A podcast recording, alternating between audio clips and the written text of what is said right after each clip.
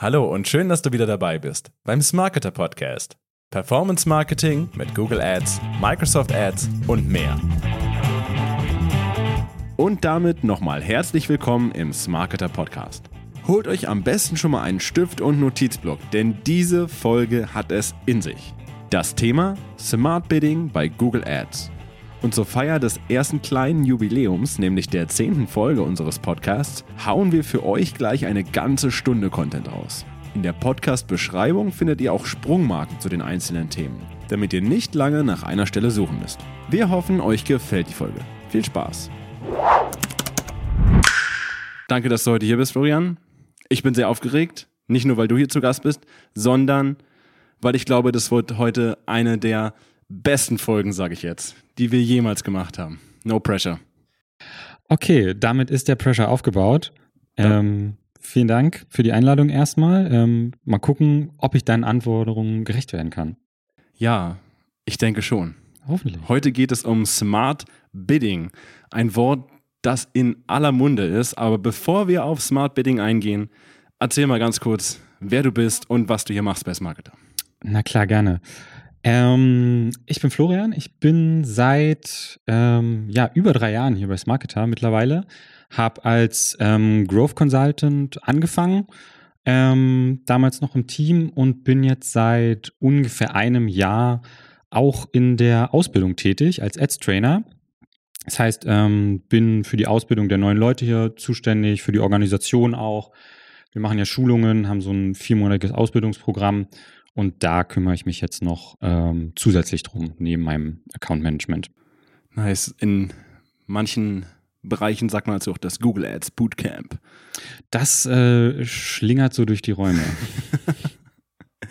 okay, aber du machst auch äh, zum Beispiel, glaube ich, den Teil für Smart Bidding. Kann das sein? Dein Bereich? Ähm, ähm, ja, also na, was heißt, ähm, es ist Bereich, es ist in dem Sinne nicht als eigener Bereich aufgeteilt, ähm, aber es ist natürlich Teil der Ausbildung. Also das kommt an verschiedenen Punkten dann mit vor.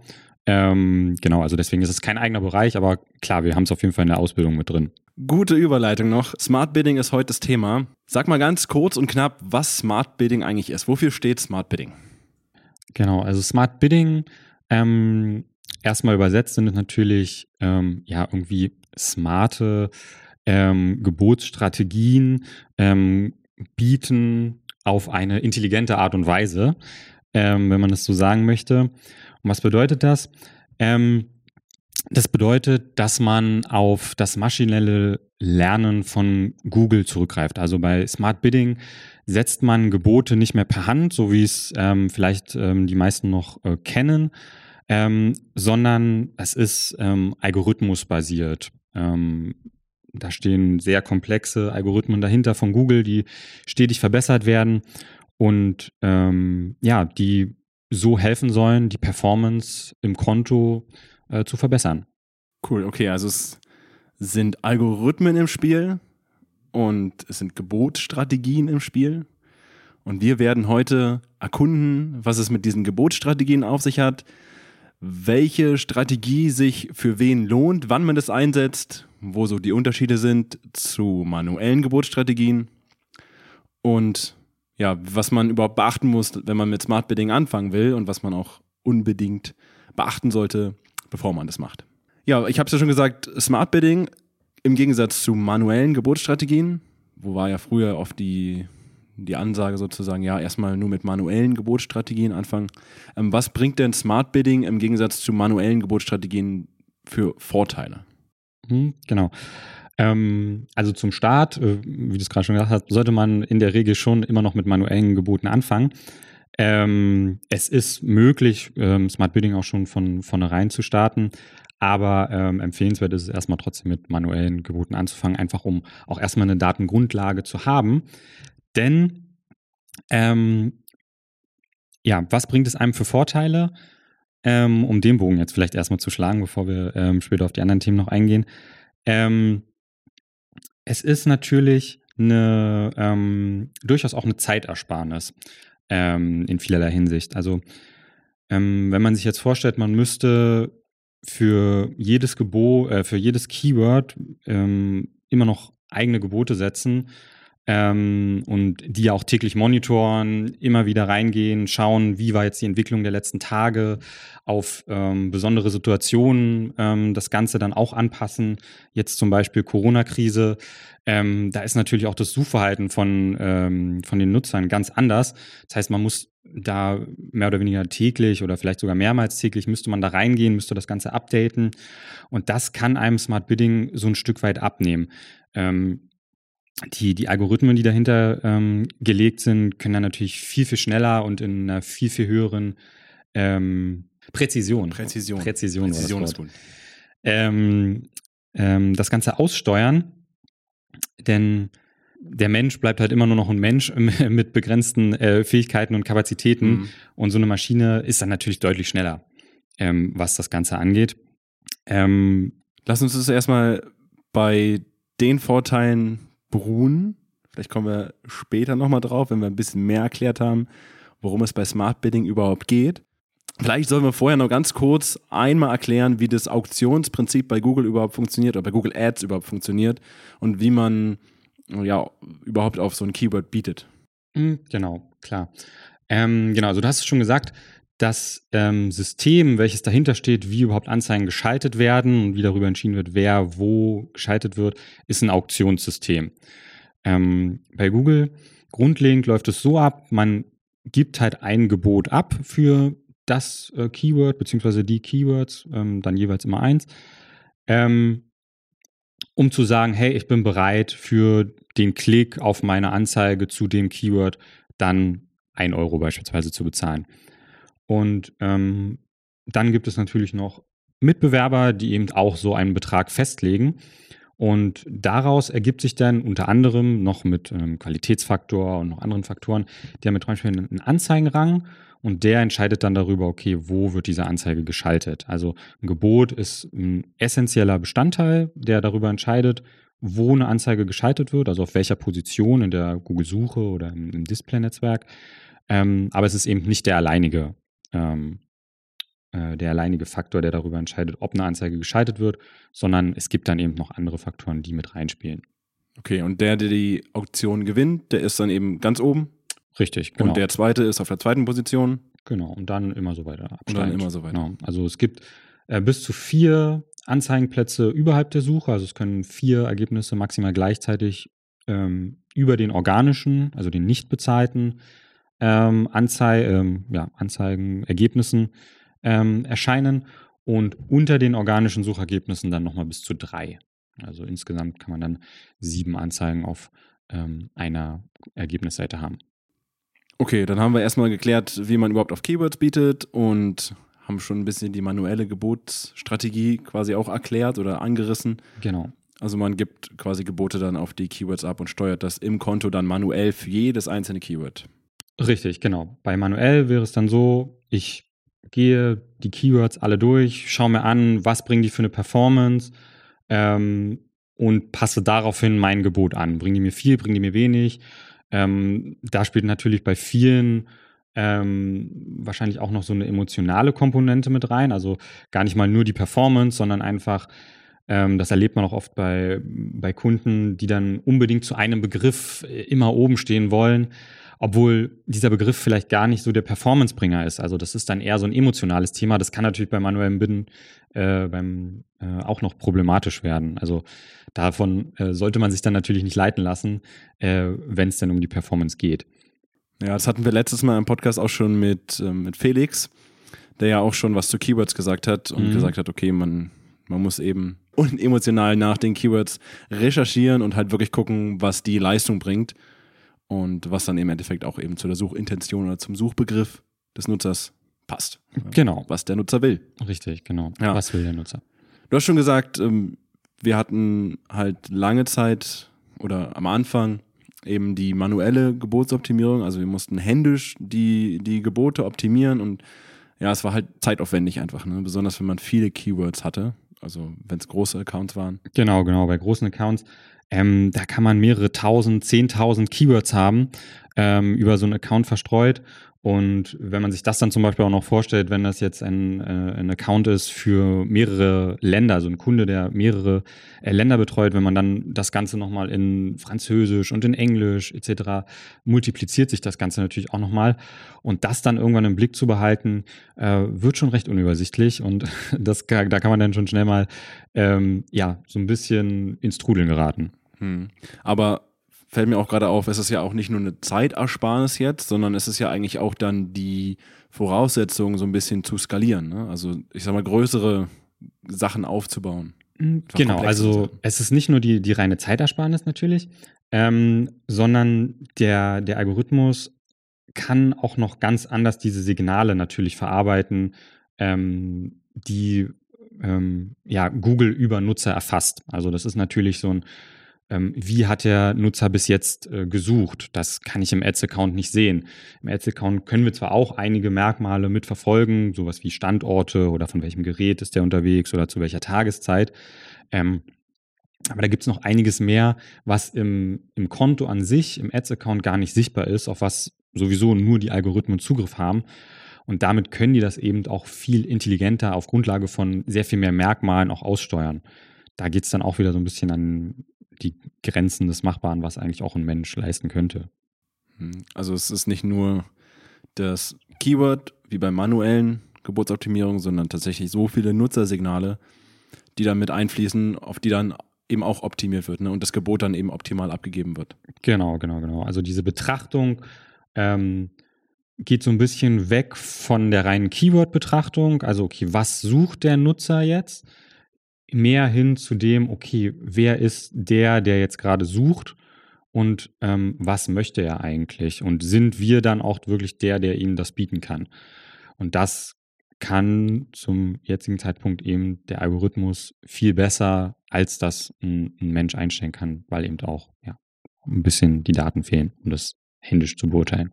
Also nicht nur, weil, weil man sie schwer bekommt, sondern weil es manchmal auch gar nicht möglich ist, es einzustellen.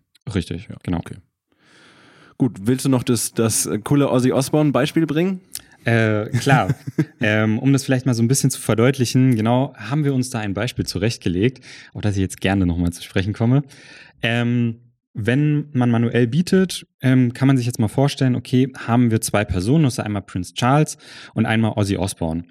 Und wenn man jetzt hier überlegt, okay, was sind das für Personen und die mal anhand so ein paar Charakteristika einzuordnen versucht, die man jetzt auch im, im Ads-Konto einstellen könnte, ähm, dann kommt man vielleicht auf sowas wie beide wohnen äh, im Vereinigten Königreich, es sind beides Männer, beide sind relativ wohlhabend, ähm, sie haben ungefähr das gleiche Alter, sie sind männlich.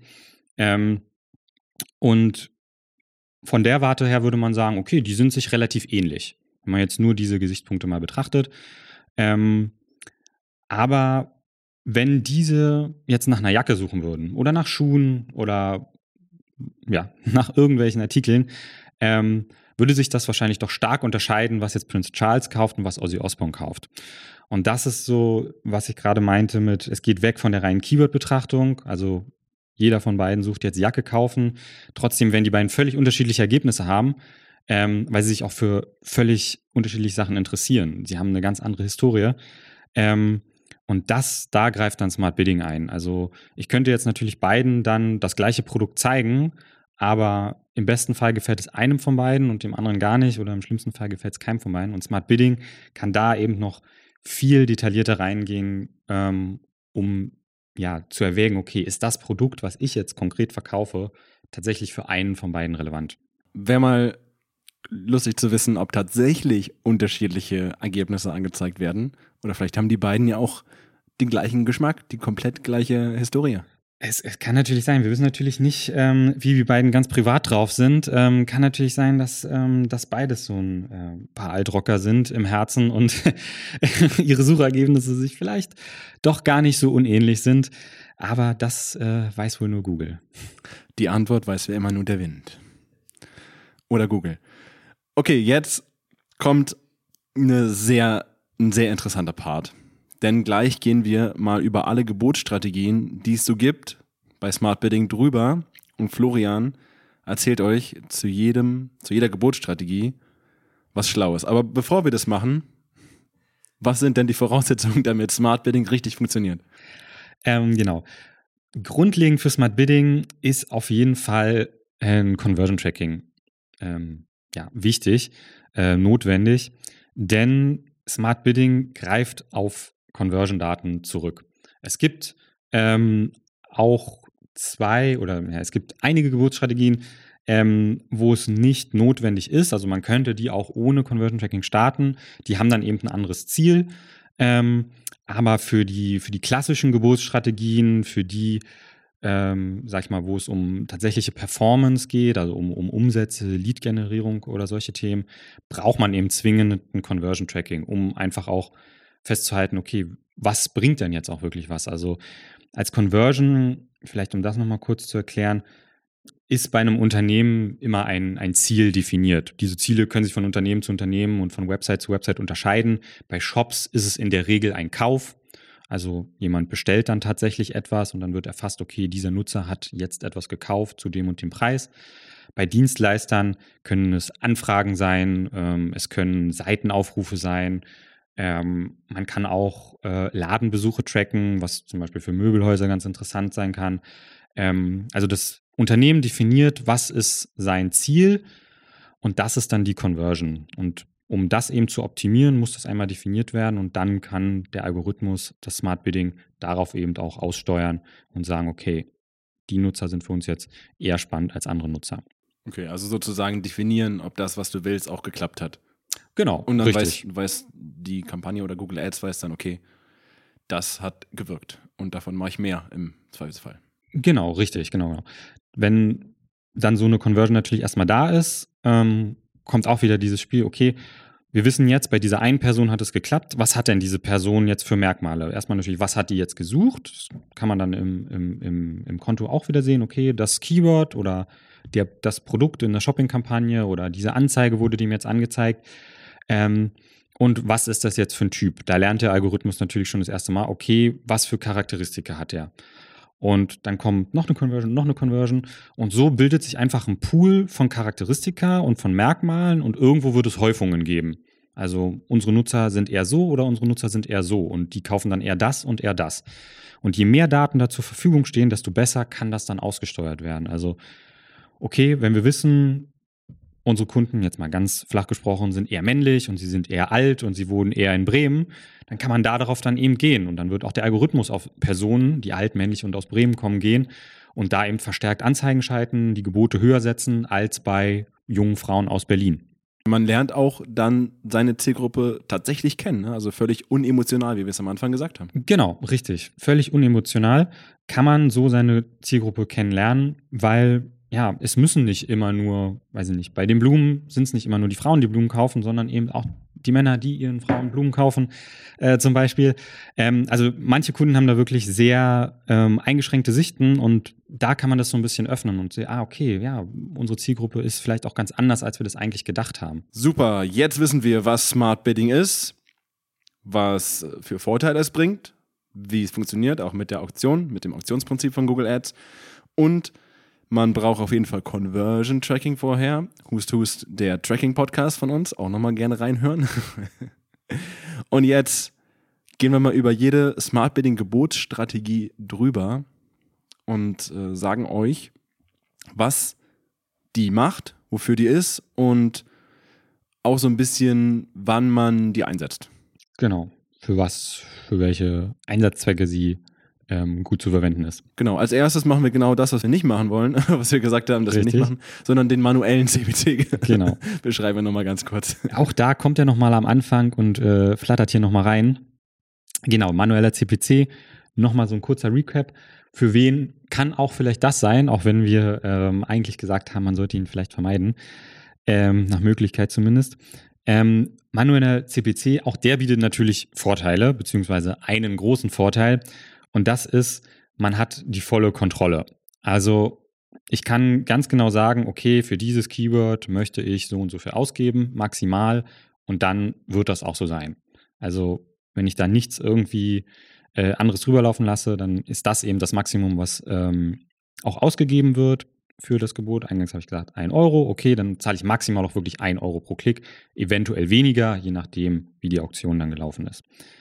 Ähm, hier wird halt wirklich gar kein Algorithmus dann hintergesetzt und dadurch erhält auch wirklich jeder Nutzer nochmal im Kopf Ozzy Osbourne und Prince Charles das gleiche Gebot für das gleiche Keyword, für die gleiche Suchanfrage. Ähm, das ist ja eigentlich nicht mehr zeitgemäß, weil es gibt eben bessere Optionen dafür, aber es ist immer noch möglich. Ähm, wenn Unternehmen ja vielleicht auch eher so im Sinne von Bekanntheit, Branding oder ähm, ja, nach starren Budgetvorgaben ohne Performance-Ziele handeln, was man eigentlich nie tun sollte, ähm, vorgehen, dann kann man natürlich auch ganz starr auf einen manuellen CPC gehen. Aber für alle anderen oder eigentlich für jeden würden wir empfehlen, das nicht zu tun. Also es gibt davon noch eine, da kommen wir jetzt direkt zur zweiten Variante, eine kleine abgewandelte Form und das ist autooptimierter CPC oder auch eCPC. Und der hat immer noch diese manuelle Komponente. Also ich kann oder ich setze für jedes Keyword immer noch ein Gebot. Ähm, aber da läuft zumindest so ein bisschen Algorithmus mit dahinter. Also da wird dann schon auf einige Nutzersignale geachtet. Da wird geschaut, okay, historische Signale, was ist da so passiert? Und da wird auch so eine Conversion-Wahrscheinlichkeit daraus dann gebildet. Ähm, und das ist so ein, so ein Mindestmaß an Smart Building, an Automatisierung, ähm, was man schon mit reinbringen sollte. Das Gebot, was ich setze, wird trotzdem noch berücksichtigt. Also ich habe immer noch eine Kontrolle darüber und der Algorithmus wird jetzt nicht auf einmal irgendwie 30 Euro ähm, für einen Klick bezahlen, wenn ich da 50 Cent eingestellt habe, sondern es bleibt im Rahmen 50 Cent. Der geht runter, wenn er eben eine kleinere Conversion-Wahrscheinlichkeit sieht und geht eben hoch bis zu 100 Prozent, ähm, wenn er eine hohe Conversion-Wahrscheinlichkeit sieht. Der durchschnittliche CPC wird dann aber immer ungefähr bei dem liegen, was ich auch als Gebot eingestellt habe. Okay, würdest du sagen, dass man das vielleicht eher so am Anfang machen sollte, um so ein bisschen auch Google Ads zu lernen? Also ich sag mal, wenn ich jetzt so ein kleines Unternehmen bin und ich denke, Google Ads will ich machen, aber ja, ich traue mich noch nicht so richtig, ich will erstmal testen irgendwie, ein bisschen zäh ins Wasser halten. Mhm. Ist da, ist da manueller CPC oder der autooptimierte CPC dann eher das Bessere? Äh, genau, also wenn man es mal ausprobieren möchte und gerade wenn man es auch mit wenig Budget ähm, ausprobieren möchte, sollte man oder generell das die erste Aussage, man sollte sowieso erstmal mit autooptimiertem CPC starten. Das ist so eine Empfehlung, die wir geben können.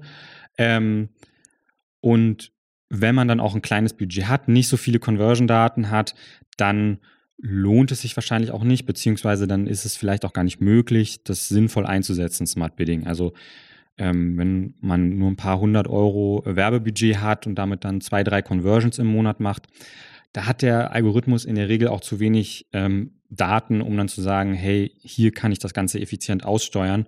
Da ist es wahrscheinlich sogar besser, ähm, mit dem autooptimierten CPC dann noch die Gebote selbst einzustellen ähm, und sich so ein bisschen ranzutasten, mein Gefühl dafür zu bekommen, was funktioniert, was funktioniert nicht.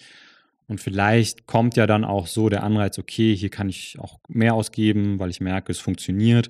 Und dann kommt man vielleicht in den Smart Bidding-Bereich. Genau, du sagst es. Also Google Ads ist ja Performance-Kanal, ne? Und ja, absolut. Wir sind ja auch eine Performance-Marketing-Agentur. Das richtet sich alles danach aus. Und jetzt steigen wir mal ein bisschen tiefer ein. Die Performance-Rakete hebt ab. Genau. Mit ähm, Klicks maximieren. Genau, Klicks maximieren. Das ist noch eine der Geburtsstrategien, die könnte man auch ähm, ohne Conversion Tracking einsetzen, denn wie der Name schon sagt, hier geht es nur darum, Klicks zu maximieren. Da brauche ich noch keine Erfolgsmessung, da habe ich auch keine Erfolgsmessung, ähm, wenn ich äh, kein Conversion Tracking habe. Ähm, sondern hier geht es nur darum, der Algorithmus probiert mir für mein Budget, was ich habe, so viele Klicks wie möglich auf die Seite zu bringen. Ne, da gibt es ja dann auch irgendwo, sage ich mal, so ein Grenz-CBC. Ähm, was ist der CBC, womit ich noch sehr viele Leute erreiche, ähm, der aber nicht zu hoch ist, dass meine ähm, Nutzerzahlen, meine Klickzahlen dann durch ein begrenztes Budget wieder abnehmen, der aber auch nicht zu niedrig ist, damit es gar nicht mehr zu einer Anzeigenschaltung kommt, sondern der wird sich da so wunderbar einpegeln und damit bekomme ich ordentlich Traffic auf die Seite.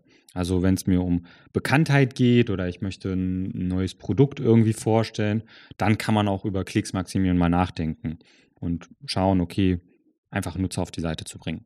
Ja, ich wollte gerade sagen, das hört sich sehr nach so Reichweite maximieren an, Bekanntheit steigern. Genau. Ist das was, was oft benutzt wird oder ist das eher so ein Special-Ding? Ähm, nee, Special-Ding würde ich nicht sagen. Also bei uns wird es tatsächlich eher weniger benutzt. Ähm, dadurch, dass wir eben doch immer eine Conversion-Vorgabe, eine Zielvorgabe vom Kunden bekommen und auch immer einen Conversion-Tracking einbauen ähm, bei, bei unseren Kunden. Deswegen wird es eher weniger benutzt. Aber es gibt eben, wie gesagt, in bestimmten Situationen ähm, dann trotzdem ähm, die Möglichkeit, das zu benutzen, wenn das Ziel jetzt eben erstmal ist, Klicks zu generieren. Also es ist jetzt kein Special-Ding. Okay, cool. Dann gehen wir mal zum nächsten. Angestrebter Anteil an möglichen Impressionen. Genau. Äh, auch hier steckt äh, die Funktion schon im Namen. Ähm, das ist auch wieder was, ähm, wo man noch kein Conversion Tracking braucht, denn hier geht es nur darum, einen gewissen Anteil an Impressionen in der Suche zu haben. Eine Impression ähm, ist erstmal eine Anzeigenschaltung. Also eine Impression bedeutet, die Anzeige wurde einmal geschaltet. Und der angeschriebene Anteil an möglichen Impressionen setzt jetzt also ähm, meine Impression zur Gesamtheit aller Impressionen zu diesem Keyword ähm, in Verbindung. Beispiel, jemand sucht nach ähm, Schuhen, gibt das Keyword Schuhe ein, dann machen das vielleicht 10.000 Leute am Tag als Beispiel. Und ähm, damit kann ich festlegen, okay, wie viele von diesen 10.000 Impressionen möchte ich denn wie oft möchte ich da vertreten sein? Also möchte ich zu 50 Prozent vertreten sein? Also möchte ich ungefähr 5000 Impressionen haben? Oder möchte ich 100 Prozent anstreben? Also bei wirklich jeder Suchanfrage meine Anzeige dort präsentiert haben. Und das kann ich damit eben einstellen. Also, und da wird dann der Algorithmus auch probieren, eben nach der Zielvorgabe, die ich habe, das Bestmögliche auszusteuern, die Anzeigen so auszusteuern, dass ich diesen Anteil an Impressionen eben auch erreiche. Es gibt da noch drei Abstufungen bei dem, ähm, bei dieser Strategie. Man kann noch festlegen, ob man einfach irgendwo auf der Suchergebnisse erscheinen will, also ob oberhalb der organischen Suche oder unterhalb der organischen Suche. Man kann ähm, aber auch festlegen, man möchte gerne zu einem gewissen Prozentsatz oberhalb der organischen ähm, Suche vorkommen oder eben ganz oben, was die ersten zwei Positionen dann wären. Ähm, ja, das kann man noch festlegen. Und so würde dann eben der Algorithmus das auch aussteuern. Ja, je nachdem, wie kompetitiv das Keyword ist und man sagt jetzt, man will jetzt eine extrem hohe Anzahl an möglichen Impressionen erreichen, muss man da sich auch relativ gut auskennen. Ne? Sonst kann das ja schon mal ein bisschen ja, mehr Budget kosten. Richtig, genau. Das, das kann dann auch teuer werden, ähm, weil man hier, wenn man diese Strategie wählt, natürlich auch wieder keine in dem Sinne Performance-Strategie wählt, weil man eben nicht auf Conversions, also nicht auf Leads oder nicht auf Verkäufe achtet, sondern es rein darum geht, die Anzeige soll geschaltet werden und daraus ergibt sich natürlich, dass Leute draufklicken. Und ob das jetzt die richtigen Leute wieder sind und ob das auch zum richtigen Zeitpunkt ist, kann dann relativ teuer werden, wenn da eben kein äh, Wert dahinter steht, der sich aus diesen Nutzern dann ergibt. Ja, wollte ich nochmal irgendwie hervorheben, weil an sich hört sich ja gut an. So, ja, immer ganz oben ja. stehen, cool. Dann sehen alle meine Anzeige, aber ja, wenn man noch ein bisschen weiter überlegt. Genau, genau, genau. Das ist wieder, das ist wieder die emotionale Komponente, genau, die man äh, nach Möglichkeit rauslassen sollte. Genau, also es, es bringt relativ wenig, immer oben zu stehen, weil es halt einfach auch Nutzer gibt, die zwar gerade das Keyword suchen, aber vielleicht gar nicht an dem Kauf interessiert sind. Die wollen gerade nur mal so ein bisschen stöbern, die sind einfach gerade nicht in Kauflaune. Gut, da ist es jetzt nicht so unbedingt sinnvoll, gerade dann einen hohen Betrag für den Klick, der dann vielleicht folgt, äh, zu zahlen, ähm, sondern vielleicht auch besser gar nicht zu erscheinen oder nur an einer niedrigen Position zu erscheinen, weil die Wahrscheinlichkeit, dass derjenige kauft, dann eben relativ gering ist. Apropos kaufen, die nächste Strategie ist Conversions maximieren oder Conversion Wert maximieren. Genau. Ähm, Conversion Wert maximieren ist noch eine relativ neue Strategie. Also Conversions maximieren gibt es schon relativ lange. Ähm, aber dass es auch auf den Wert geht, also gerade für Shops ist dann das dann natürlich interessant. Ähm, das ist noch relativ neu. Ähm, wofür sind die zwei Strategien gut? Conversions maximieren, Conversion Wert maximieren ist eine Strategie, die man schon relativ früh mit, also relativ wenig Conversion-Daten ähm, starten kann. Also wir ähm, ja, empfehlen da so 10, 15 Conversions pro äh, 30 Tage sollte man das schon haben. Theoretisch, man kann sie auch bei null starten. Ähm, aber ja, um dann eine, ja, zumindest dem Algorithmus schon mal ein bisschen Futter zu geben, empfiehlt es sich eben so, ja, 10, 15 Conversions abzuwarten. Ähm, die Strategie ist so ausgerichtet, dass sie ähm, zum gegebenen Budget, also auch wie die anderen, es geht wieder um das Budget, probiert möglichst viele Conversions oder eben einen möglichst hohen Conversion-Wert zu erzielen. Also auch da hat man jetzt noch keine konkrete Zielvorgabe, ähm, aber sie optimiert schon mal nicht auf eine softe Metrik wie Impressionen oder Klicks, sondern schon mal auf eine harte Conversion. Also je nachdem, wie hart man die Conversion dann eben auch selber wählt, kann das dann eben wieder ein Kauf, ein Lead, eine Anfrage sein.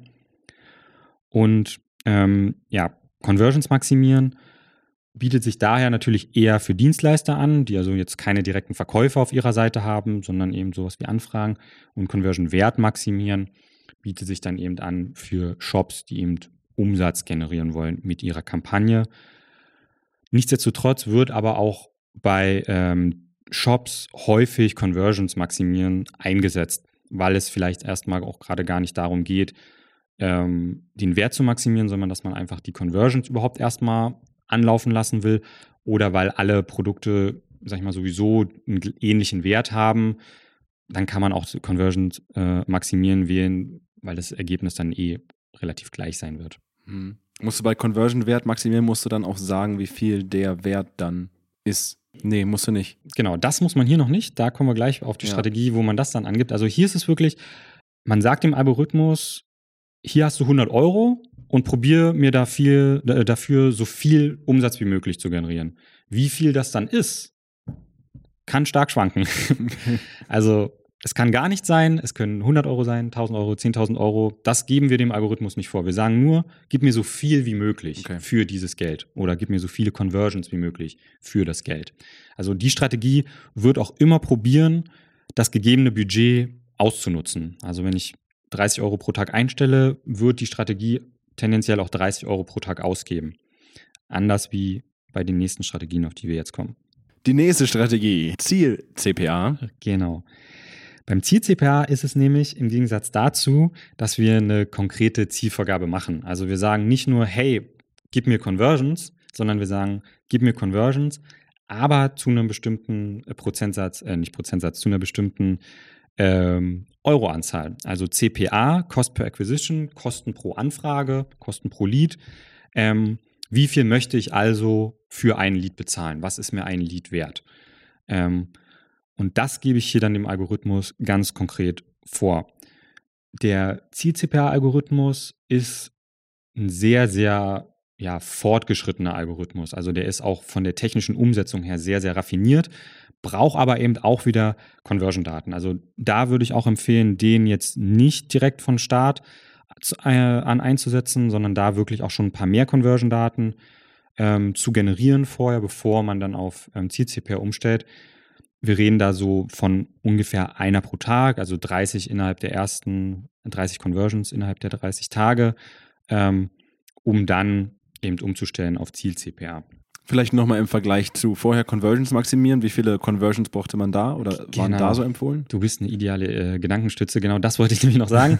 ähm, Im Vergleich dazu wird ähm, die Strategie also versuchen, mir natürlich auch so viele Conversions wie möglich zu beschaffen, aber eben nur im Rahmen meiner Zielvorgabe. Wenn ich also sage, ähm, meine Conversion, meine Anfrage darf nur 10 Euro kosten, wird sie also probieren, das Budget so auszusteuern, beziehungsweise so viel ausgeben, wie es dieses Ziel zulässt. Also ich, dann kann ich 1000, 10.000 Euro als Budget einstellen. Wenn eben gerade nur 100 Euro pro Tag ausgegeben werden können, um dieses Ziel von 10 Euro zu halten, dann wird Ziel-CPA also nicht auf einmal auf 10.000 Euro hochstellen und gucken, was passiert und schauen, kriege ich dafür jetzt noch mehr Conversions, sondern es wird sich immer in diesem Rahmen von den 10 Euro bewegen. Natürlich ist es keine Garantie, dass Ziel-CPA ähm, dann auch Conversions immer nur für 10 Euro ähm, holt. Es kann natürlich auch drüber gehen. Genauso gut kann es auch drunter liegen. Es ist nur ein Richtwert, den ich dem Algorithmus gebe und sage, hey, so viel darf es für mich kosten. Ob er das dann erreicht oder nicht, ist dann wieder noch eine andere Frage. Und das hängt natürlich auch von der Datengrundlage ab. Es hängt auch davon ab, wie realistisch ist das Ziel. Ähm, ja, oft hat man eben vielleicht auch ein bisschen zu ehrgeizige Ziele. Ähm, gerade wenn man dann das vorher manuell gemacht hat oder eine andere Strategie verwendet hat. Und dann hat man eben ein CPA von, sagen wir jetzt einfach mal auch 10 oder 20 Euro vorher gehabt und jetzt geht man auf einmal auf Ziel-CPA und sagt ihm dann, okay, jetzt will ich aber nur noch maximal 5 Euro oder 4 Euro für eine Conversion bezahlen, dann ist es natürlich eine krasse Schwankung, eine krasse Anpassung im Vergleich zu vorher. Also wenn man damit startet, sollte man sich auch ungefähr an dem CPA orientieren, den man gerade hatte. Ähm, und ja, vielleicht sogar für den Start einen Ticken drüber liegen, ähm, vielleicht so 10, 20 Prozent drüber liegen zum Start um dem Algorithmus eben auch erstmal ein bisschen Luft zu geben und zu sagen, hey, hier, das pendelt sich jetzt erstmal ein. Wir schauen, okay, die nächsten sieben Tage, was passiert. Und dann passt man nochmal an und sagt, okay, wir haben jetzt den Stand, das hat sich jetzt so und so entwickelt und dann machen wir eben die nächste Anpassung. Wenn man zu krasse Anpassungen nach unten macht, ähm, wird in der Regel eines passieren und zwar der Algorithmus dreht den Traffic ab. Also man bekommt dann kaum noch Klicks, man bekommt kaum noch Impressionen, weil er halt für dieses harte Ziel versucht, irgendwie Conversions ranzubekommen. Und dafür muss er eben das sehr stark eingrenzen, denn je mehr Traffic wir haben, desto größer die Streuverluste tendenziell. Und er probiert es halt also wahnsinnig einzuschränken. Und damit kann man sich dann auch vorher eine gut laufende Kampagne einfach abschnüren, weil man eine zu krasse Zielvorgabe macht.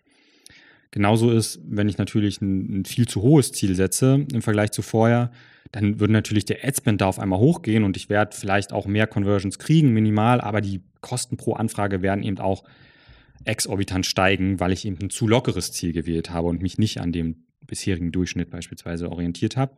Das kann eben genauso passieren. Also man sollte ungefähr in der Range bleiben. Ja, cool, da hast du schon gleich zwei meiner Nachfragen, die mir kamen, beantwortet. Also man orientiert sich an den Zahlen, die man schon vorher hatte, vielleicht mit anderen mhm. Gebotsstrategien, bevor man darauf wechselt. Und ich wollte dir noch, dich dann noch fragen, was ist, wenn ich schlau bin und einfach sage, ja, meine Acquisition sollen noch 5 Euro kosten. Okay, dann kriegt man also keine Klicks mehr und dann bringt es im Endeffekt ja auch nichts. Genau. Okay. Richtig. Also man kann sich damit dann auch mehr kaputt machen, als es, äh, äh, als es dann äh, wirklich nützt, weil auch wenn man das dann irgendwie zurückbaut oder so, ähm, oder dann irgendwie probiert, wieder hochzusetzen und dann vielleicht auch mm, irgendwie probiert, künstlich das Ganze hochzutreiben, ähm, wenn das einmal so ein bisschen verhunzt ist, ist, ist, es sehr schwierig, dann auch wieder auf das Niveau von vorher zu kommen. Oder es kann relativ schwierig sein, auf das Niveau von vorher wieder zu kommen. Also sollte man wirklich ein bisschen äh, mit Gefühl rangehen und ja, so Anpassungen im Ziel von 10 bis 20 Prozent, da sollte man sich bewegen. Denn ähm, wir hatten es eingangs, glaube ich, schon erwähnt, der Algorithmus hat eine Lernphase jedes Mal. Die ist ungefähr immer eine Woche oder bis zu 14 Tage. Und auch zu krasse Anpassungen, hm, das gilt für, für alle Strategien, führen eben dazu, dass der Algorithmus auch nochmal in so eine Lernphase kommt. Das heißt, ähm, dann ist damit zu rechnen, dass eben die Schwankungen, die dann passieren, nach oben und nach unten, auch wieder stärker werden. Und um das zu vermeiden, macht man eben sowohl bei den Zielvorgaben als auch bei den Budgets eher kleinere Anpassungen. Ähm, auch wichtig zu wissen, wenn es auf eine Saison zugeht, ähm, dass man da dann eben auch rechtzeitig schon beginnt, die Budgets anzupassen und die Ziele, je nachdem, was man für eine Strategie verfolgt, entweder zu lockern oder zu festigen ähm, und das nicht von heute auf gleich einfach dann ähm, das Budget um 300 Prozent erhöht und das Ziel aber um 20 Prozent äh, senkt, weil man jetzt denkt, okay, jetzt kommen die Conversions auch für einen halben Preis rein, ähm, sondern das muss auch so ein bisschen vorbereitet werden. Also Algorithmus wird in der Hinsicht auch immer schlauer. Also gerade was jetzt so Black Friday und sowas angeht, da sind die auch schon so ein bisschen drauf programmiert, um das dann ähm, zu erfassen oder Weihnachtsgeschäft und so. Ähm, aber jedes Unternehmen ist da natürlich auch so ein bisschen anders und da muss er sich dann natürlich auch schon wieder so ein bisschen reinfuchsen, wie das jetzt für dieses Unternehmen und für diese Seite ist.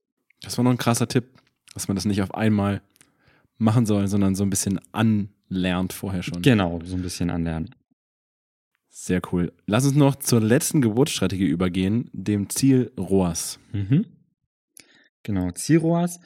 Ähm, ROAS steht hier für Return on Advertising Spend, also im übertragenen Sinne, was möchte ich für einen Euro, den ich einsetze, wieder zurückhaben? Ich gebe einen Euro Adspend rein, was soll dafür an Umsatz reinkommen? Ist also auch wieder ein stark zielgerichteter Algorithmus, der da verwendet wird und ähm, ja, ist, sage ich mal, das Mittel der Wahl für Shops. CCPA wieder klassischerweise für Dienstleister, kann man natürlich auch für Shops verwenden. Es gibt auch ähm, Shops, die eben ähm, ja, ein äh, Kosten pro Anfrage Ziel haben. Könnte man auch wieder als Beispiel nennen. Solche, die eben ähm, sehr ähnlich preisige Produkte haben, die ne, oder wo die, wo die Marge auf alle Produkte gleich ist, sodass man sagt, okay, ähm, die Marge ist bei allen Produkten 30 Euro, deswegen darf die Anfrage nur 10 Euro kosten und das gilt für alle Produkte. Kann das dann natürlich auch Sinn machen, aber für die meisten Shops trifft eben ähm, das eher zu, die wollen den Umsatz maximieren. Ähm, da gibt es dann auch wieder Mittel und Wege, vielleicht dann doch noch was anderes zu machen, aber das soll nicht Teil dieses Podcasts sein. Ähm, Ziroas ist so ein bisschen das komplexeste und auch sag ich mal, das ähm, anfälligste so ein bisschen. Also hier braucht man die meisten Conversion-Daten, um, um da sicher in Fahrwasser zu kommen. Also wir empfehlen da so 50, eher 60 Conversions in den letzten 30 Tagen, um damit mal zu starten, ähm, dass es dann eben nicht zu solchen kranken, äh, krassen Schwankungen kommt. Ähm, und genau, eignet sich natürlich super für Shopping-Kampagnen. Man kann es aber auch in der Suche, man kann es auch im Display-Netzwerk ähm, verwenden. Und es hat eben das Ziel, mir unter dem gegebenen ROAS, den ich dann einstelle, also ich sage, ich möchte für jeden Euro Werbeinvestment äh, 5 Euro Umsatz haben, dann hätte ich einen ROAS von 500 Prozent, stelle das ein und der Algorithmus weiß, okay, ich habe dieses Werbebudget, meinetwegen 100 Euro am Tag, dafür müssten 500, äh, genau, 500 ähm, Euro Umsatz pro Tag reinkommen und in dem Rahmen probiert er das dann auch wieder auszustellen. Wie der Ziel-CPA, also der wird nicht probieren, das gesamte Budget auszugeben, sondern nur im Rahmen, wie er das Ziel gerade erreichen kann. Und das geht eben entweder mit mehr Traffic oder mit weniger Traffic und so kann er das dann eben aussteuern. Okay, und das wird wahrscheinlich genauso sein, wenn man das zu eng bemisst oder zu krass drückt, sage ich mal, und zu ambitioniert vielleicht dran geht, zu euphorisch, zu emotional, genau. dann wird es wahrscheinlich auch wieder abgewürgt. Richtig, genau, vollkommen richtig. Ähm, der, ich würde sagen, das ist jetzt, ja, aber auch, ähm, ich kann es jetzt nicht mit äh, Daten validieren, aber es ist jetzt so ein subjektiver Eindruck, äh, den ich da habe. Der ist da auch noch mal so ein bisschen ähm, anfälliger als der Ziel-CPA für. Also wenn, wenn man beim ROAS ähm, nicht ja, wirklich zu krasse Anpassungen macht, dann passiert es auch eher, dass sich die Performance dann doch verschlechtert als verbessert. Ähm, also da sollte man dann noch mal ein bisschen vorsichtiger sein, wie man die Einstellungen trifft und ähm, wann man auch Anpassungen macht. Also für alle kann man eigentlich so sagen, wenn man eine Einstellung macht, da muss man dann wirklich durchhalten, sagen, eine Woche, 14 Tage lang mache ich nichts ähm, oder wirklich nur Minimaländerungen, um dann eben zu sagen, okay, was hat mir diese Einstellung jetzt gebracht? Wo hat sich in diesen letzten sieben Tagen verbessert oder verschlechtert? Und dann kann ich wieder eine Anpassung machen. Dann kann ich wieder reagieren und sagen, okay, es war zu fest, weil es hat zu weit runtergedreht oder es war zu locker, weil es ist jetzt nicht mehr im Ziel. Und dann kann ich das machen. Okay, also auch wieder mit Fingerspitzengefühl drangehen. Mit Fingerspitzengefühl und Geduld. drangehen. Und Geduld, genau. Vielleicht wenn auch für die etwas ungeduldigeren, ähm, wenn man sich vielleicht nicht an der Zeit festmachen soll, wie lange sie warten möchten, weil das ist natürlich auch von Account zu Account wahnsinnig unterschiedlich. Ne? Wir haben Tagesbudgets von vielleicht 5 Euro pro Kampagne und wir haben Tagesbudgets, die vielleicht mehrere tausend oder zehntausend Euro pro Tag ausgeben. Ähm, da ist natürlich auch die Spanne sehr, sehr groß. Ähm, und entsprechend auch der Adspend, der dann rübergeht, aber eben auch die Lerneffekte. Also bei einem größeren Budget kann man natürlich auch ähm, mehr Daten in kürzerer Zeit sammeln. Bei den kleineren Budgets kann das eben auch mal länger dauern. Ähm, und da kann man dann vielleicht sagen, okay, ähm, man sollte sich an den Empfehlungen, die, die wir gerade genannt haben, orientieren. Also beim Ziel-CPA sollte ich ungefähr 30 Conversions abwarten, bis ich die nächste äh, Anpassung mache. Beim Ziel-CPA, äh, beim Ziel-ROAS ungefähr 60 Conversions äh, abwarten, bis ich die nächste Anpassung mache. Und dann eben schauen, okay, kriege ich die 60 Conversions jetzt in drei Tagen, in vier Tagen oder eben in zwei Monaten. Und dann nochmal das Ganze anpassen. Okay. Auf jeden Fall haben wir jetzt hier die Geburtsstrategien einmal durchexerziert. Florian, danke, dass du so viel krassen Insight dazu gebracht hast hier. Gerne, gerne. Und für alle Podcast-Hörer habe ich die ganzen einzelnen Strategien nochmal unten mit Sprungmarken versehen, sodass man nochmal dazu springen kann, wenn man noch was nachhören möchte. Kommen wir jetzt zu unserem nächsten Thema. Und zwar haben wir es am Anfang auch schon ein bisschen angeteasert und auch zwischendurch eigentlich schon ein bisschen gesagt. Aber lass uns mal zusammenfassen. Wann lohnt sich denn Smart Bidding und wann sollte man denn die Finger davon lassen? Beziehungsweise, wo lauern denn so die Risiken? Genau. Also, man kann es wirklich so zusammenfassen: Smart Bidding lohnt sich eigentlich immer, wenn man ähm, Conversion-Daten hat. Also, sobald man da diese gewissen Mindestanforderungen hat, lohnt es sich in der Regel ähm, für alle Unternehmenstypen. Also, egal ob Dienstleister oder Shop. Ähm, je nach Unternehmensziel sollte man dann eben eine dieser Strategien auswählen. Möchte man jetzt mehr Umsatz, möchte man mehr Klicks, möchte man Impressionen, da muss man dann eben die passende Strategie für sich selbst finden. Ähm, aber in der Regel lassen sich damit eben bessere Ergebnisse ähm, erzielen als mit dem ja, manuellen Bieten. So, wir können es für jeden empfehlen. Klar, für sowas wie Conversions maximieren, CCPA, CROAS brauchen wir halt, wie gesagt, ein funktionierendes Tracking. Und da ist es auch wirklich vielleicht nochmal wichtig zu erwähnen, es sollte eben nicht nur ein Tracking sein, sondern es sollte auch wirklich funktionieren und die richtigen Daten uns zurückspielen. Ähm, ähm, ja, es bringt uns auch nichts, wenn irgendwie jeder Kauf doppelt getrackt wird und äh, wir dann denken, wow, was haben wir hier für einen wahnsinnigen Umsatz generiert? Ähm, sondern es sollte natürlich alles richtig sein, die richtigen Daten. Ähm, vorsichtig sollte man sein bei wenig Conversion-Daten wie gesagt, wir haben ja so die Mindestanforderungen ähm, immer so genannt.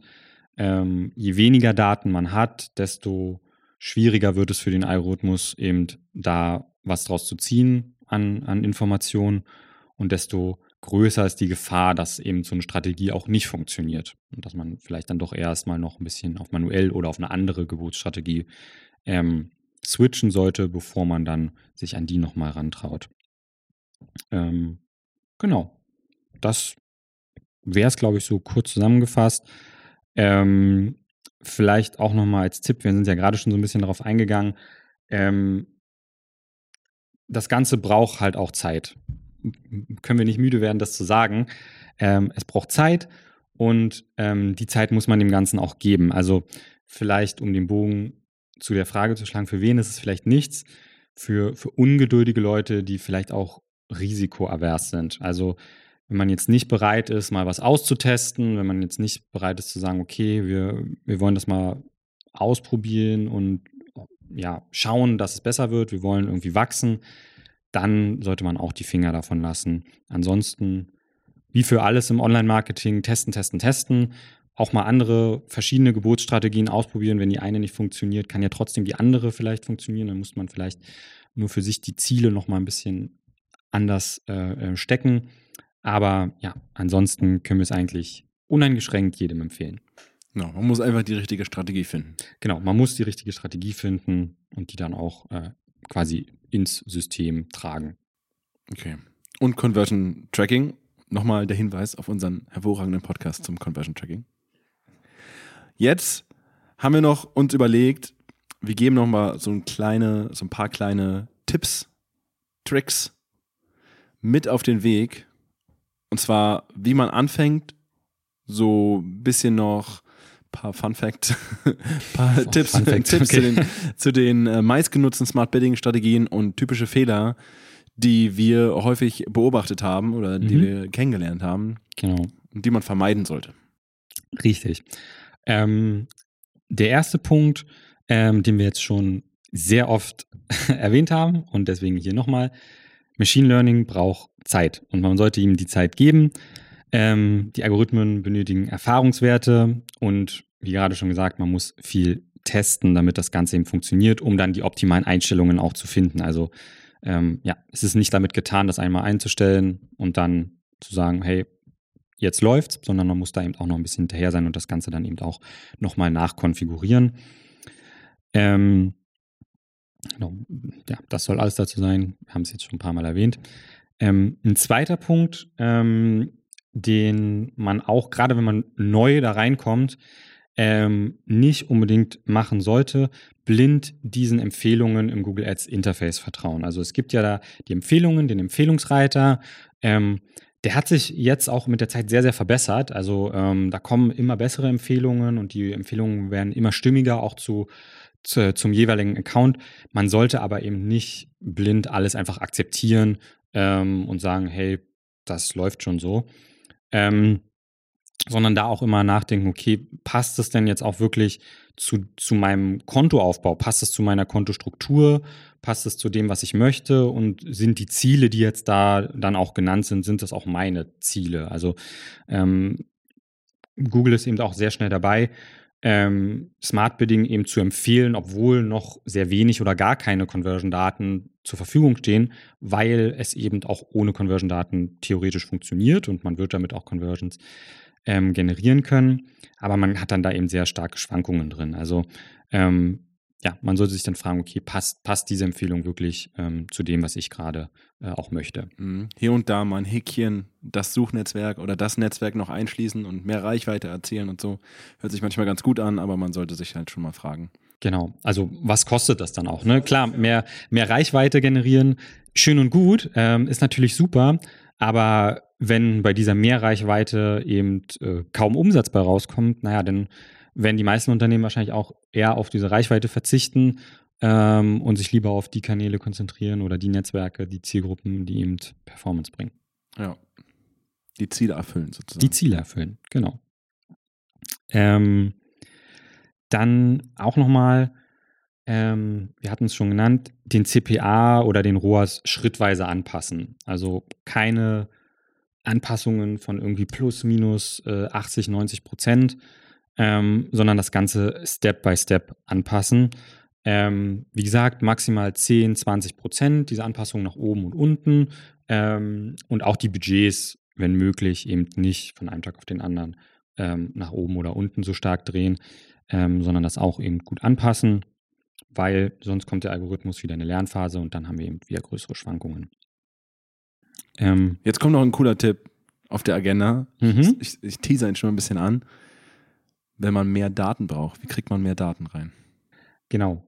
Wenn man mehr Daten braucht, ähm, ist da eine Option, beziehungsweise wenn diese, gut, wenn man mehr Daten braucht, ähm, müsste man natürlich erstmal mehr vielleicht investieren, um mehr Daten zu sammeln. Ähm, aber wenn man dann sage ich mal, eine gewisse Datenmenge hat, diese aber sehr weit verstreut ist und man in einer Kampagne vier Conversions hat, in der anderen fünf und in der anderen sechs, ähm, dann ist das jetzt für Smart Bidding auch nicht ideal. Ähm, es gibt auch ähm, Portfoliostrategien, die sowas dann berücksichtigen können, also über mehrere Kampagnen hinweg das Ganze auszusteuern. Ähm, aber unsere Empfehlung ist nach Möglichkeit ähm, die Daten versuchen zusammenzufassen. Also können Kampagnen in irgendeiner Form zusammengefasst werden? Müssen die so sehr gestreut sein? Ähm, das kann man dann irgendwie natürlich thematisch machen. Also man sollte jetzt nicht auch einfach alles in einer Kampagne zusammenfassen und irgendwie sämtliche Keywords irgendwie zusammenpacken, damit man nur eine Kampagne hat, über die man dann Smart Bidding laufen lassen kann. Ähm, das ist auch nicht die optimale Lösung, sondern man sollte da dann natürlich auch so ein bisschen ähm, ja mit einer gewissen Logik rangehen. Also welche Sachen kann man zusammenpacken?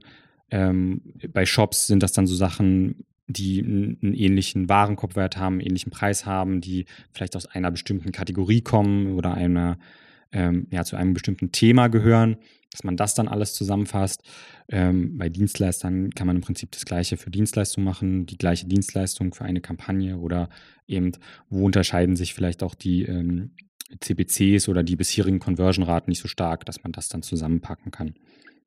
Und ja, je größer dann die Datenmenge innerhalb einer Kampagne ist, desto besser kann der Algorithmus arbeiten und desto eher können wir eben ja einen Performance Boost auch ähm, verbuchen.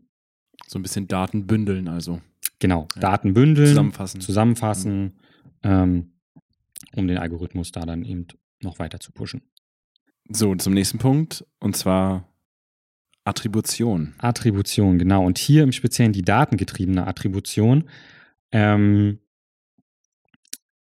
ja, was ist die datengetriebene Attribution?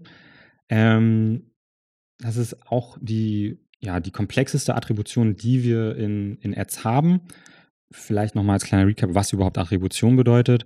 Attribution in dem Zusammenhang bedeutet jetzt, wie wird ähm, eine Conversion, wenn sie entsteht, äh, im Ads-Konto zugerechnet.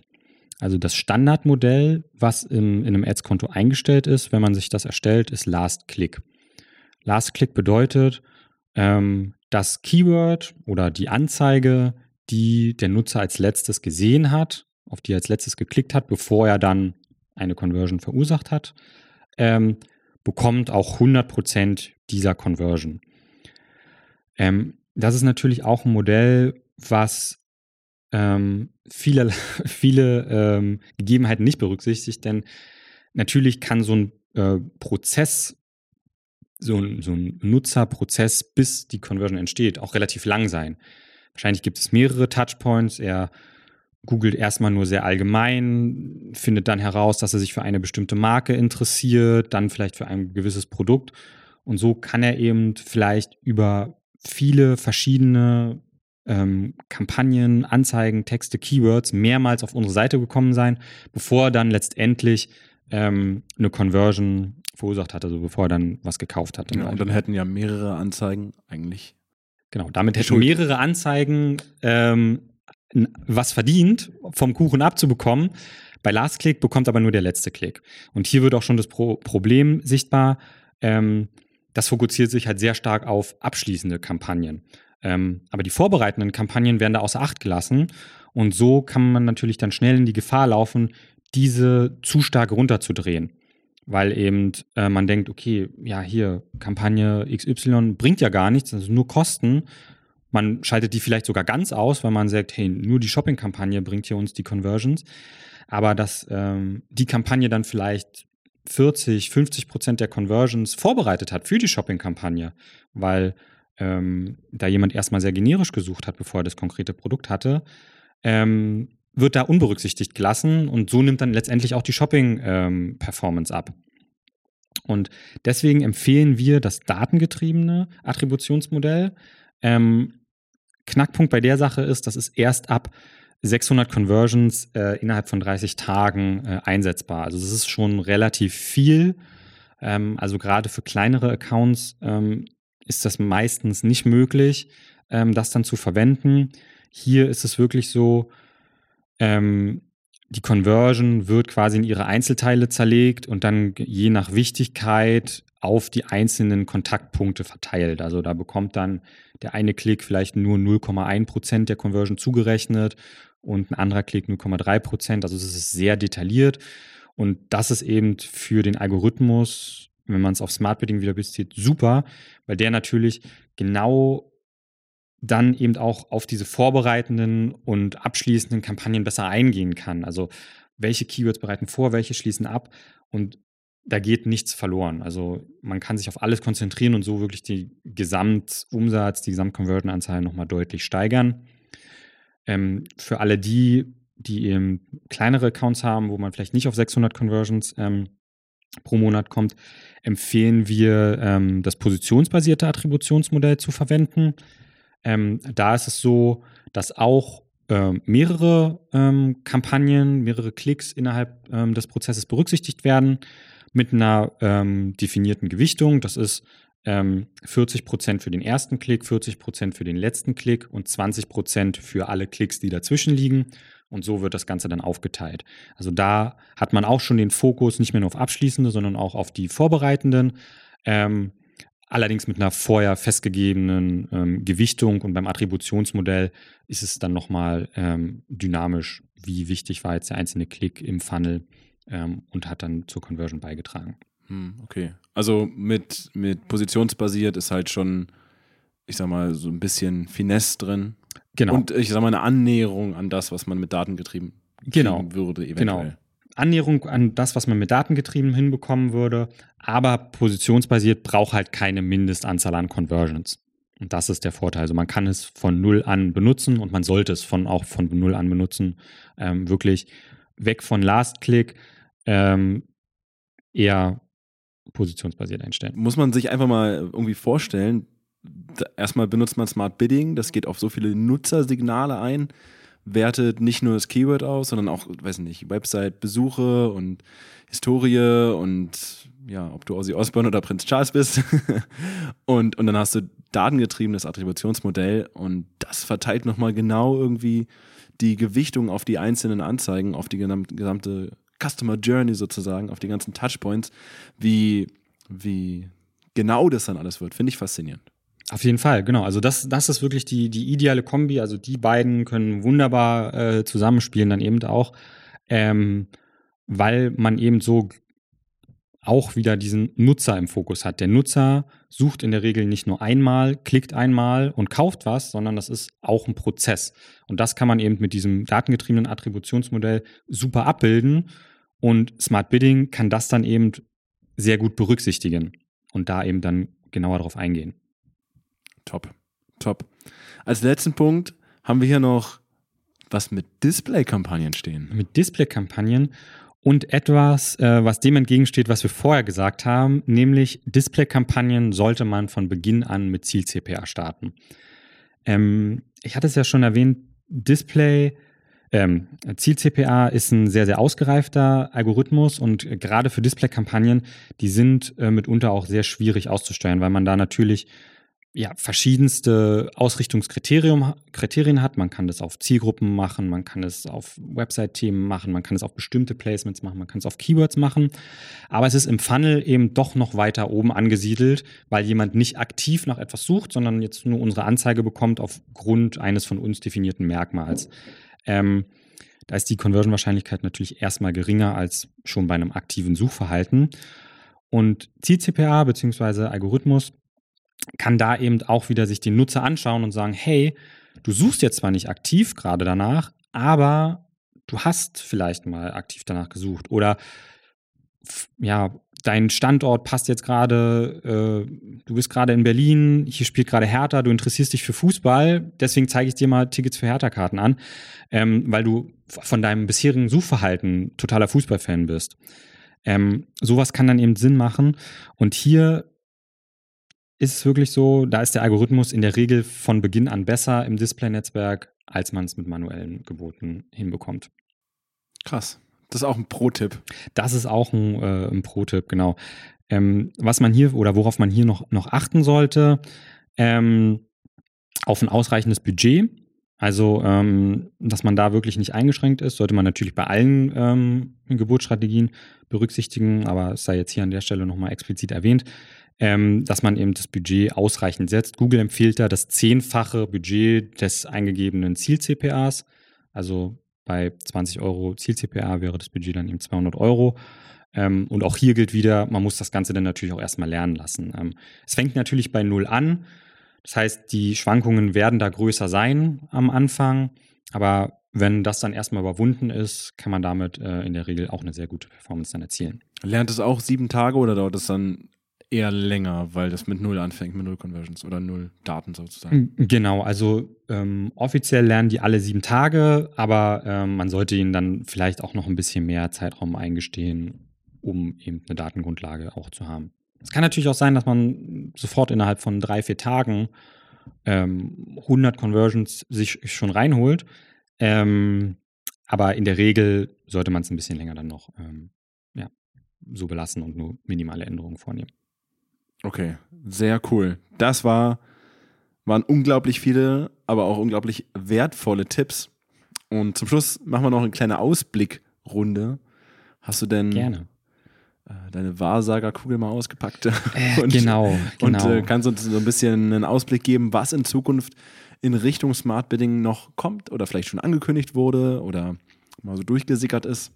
Genau, genau. Also wir haben mal ein bisschen geschaut, okay, was, was, was sind gerade so ähm, die Sachen, die jetzt kommen, was sind gerade so von Google auch, auch Betas, ähm, die jetzt ausgerollt werden oder zum Teil auch schon ausgerollt sind. Ähm, das ist zum einen ähm, für die Smart Shopping Kampagne wird es eine neue Einstellungsmöglichkeit geben. Ähm, Smart Shopping ist ein, ein eigener Kampagnentyp, ähm, der von Beginn an auch automatisiert ist, also der gar nicht einem die Möglichkeit mehr lässt, ähm, ohne Smart Bidding zu arbeiten. Und ähm, hier wird es die, die Ausrichtungsmöglichkeit auf Neukundenakquise geben. Da kann man dann äh, den ganzen noch einen extra Wert zuweisen, sodass die Smart Shopping eben ähm, ja, probiert oder man den Anreiz gibt, eben mehr auf Neukunden zu gehen. Momentan ist es eher so, ähm, Smart Shopping Kampagnen neigen dazu, eher auf Remarketing zu gehen, ähm, weil dort eben günstig Klicks ähm, über Gmail oder über Apps auch ähm, mitgeholt werden können. Und damit kann man eben ähm, dem Algorithmus wieder sagen, hey, nee, setz mal den Fokus eher auf Neukunden, das, weil wir wollen gerade wachsen und nicht einfach nur ähm, unser äh, bestehendes Portfolio schon besser abgrasen.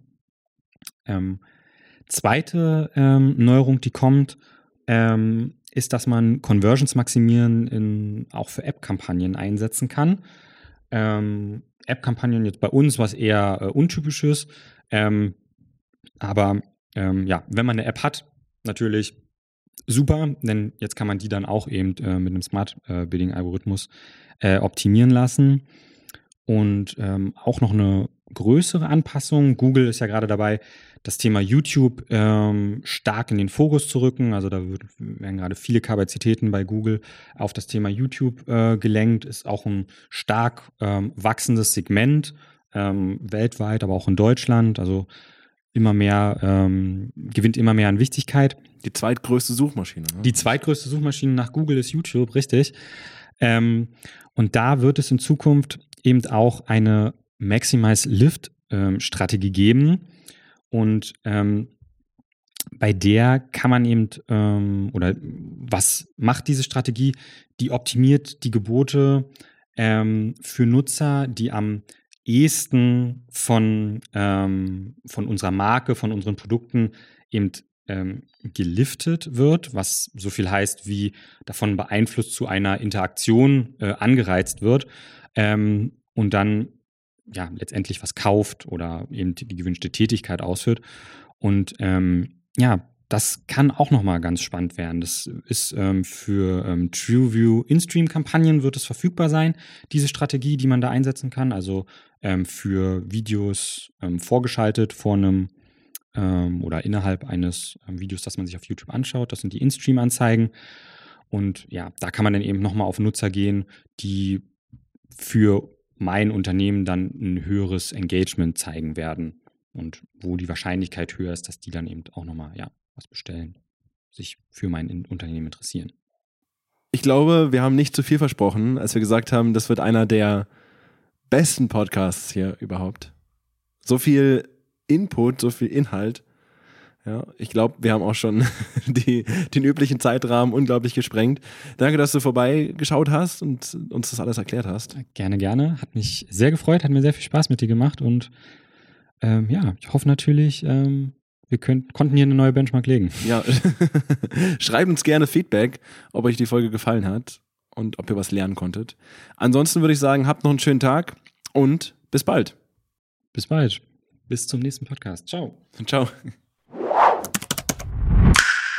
Das war es auch schon mit dem Podcast. Wir hoffen, ihr habt einiges mitnehmen können. Aber noch nicht abschalten, bleibt noch ein paar Sekunden dran. Ihr bekommt nämlich noch viel mehr Informationen auf unserem Blog auf smarketer.de/slash blog. Und ganz, ganz wichtig, wenn ihr eure Google Ads richtig durchstarten lassen wollt, dann sprecht uns einfach an. Geht dazu auf smarketer.de slash google-ads. Da erfahrt ihr mehr und ihr könnt uns auch gleich kontaktieren. Unverbindlich natürlich, einfach mal anfragen. Wir freuen uns auf euch. In diesem Sinne, ich wünsche euch einen schönen Tag und bis zum nächsten Mal.